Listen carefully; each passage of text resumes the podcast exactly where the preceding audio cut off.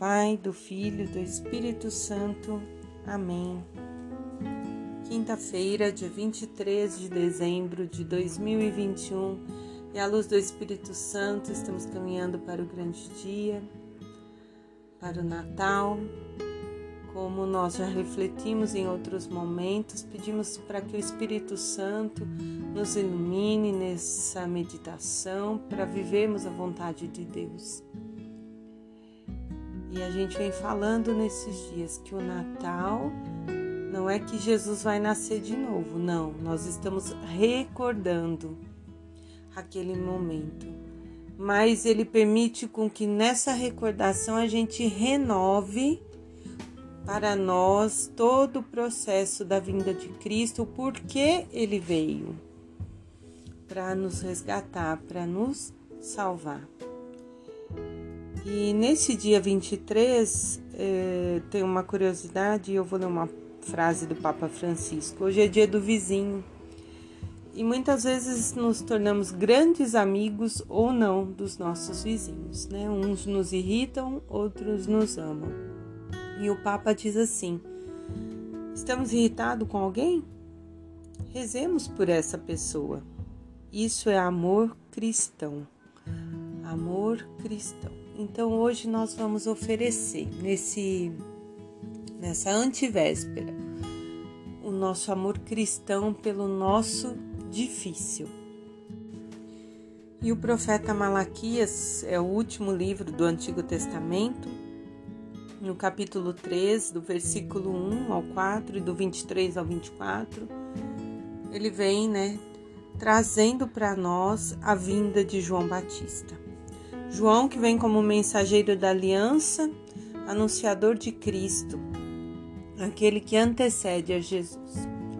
E o profeta daí também com, fecha a palavra né, do Antigo Testamento, falando sobre a vinda de Cristo, nosso Salvador, aquele que virá, que vai purificar a prata, o ouro, que vai nos resgatar, vem para nos salvar.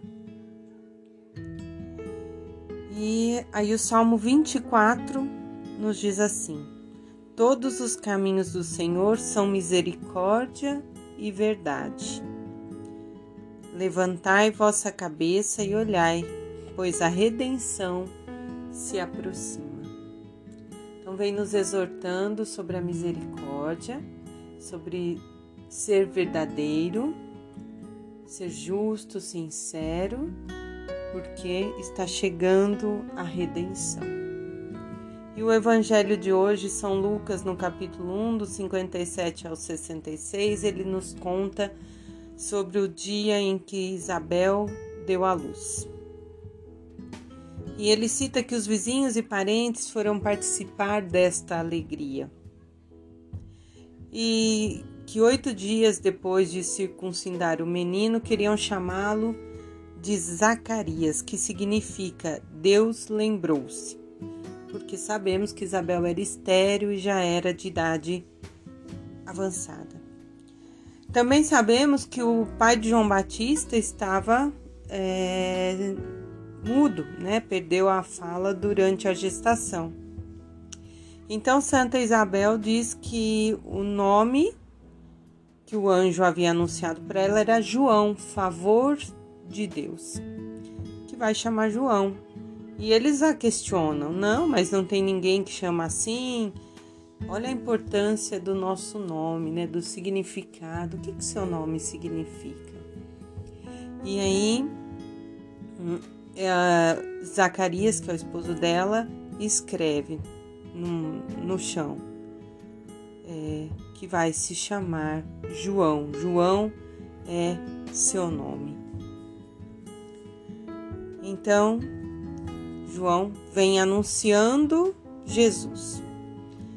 E, e naquele momento em que ele escreve, a sua língua se solta e ele começa a falar e ele bendiz a Deus, glorifica.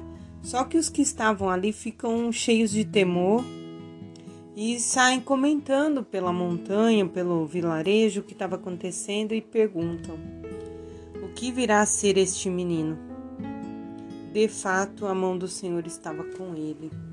Então todos ficam assim, realmente ele é diferente, né? Ela é já mais avançada na idade, era estéreo, ele não estava falando e ali começa a acontecer alguns milagres. E na verdade, nós também, enquanto pais, ou acho que qualquer pessoa que receba a missão de educar, vem essa pergunta: que virá ser essa criança? O que eu é? Os meus pais perguntaram quando eu era criança o que, que eu ia ser, né? E nós todos chegamos a esse mundo para ser bênção de Deus, para ser rei, profeta, sacerdote.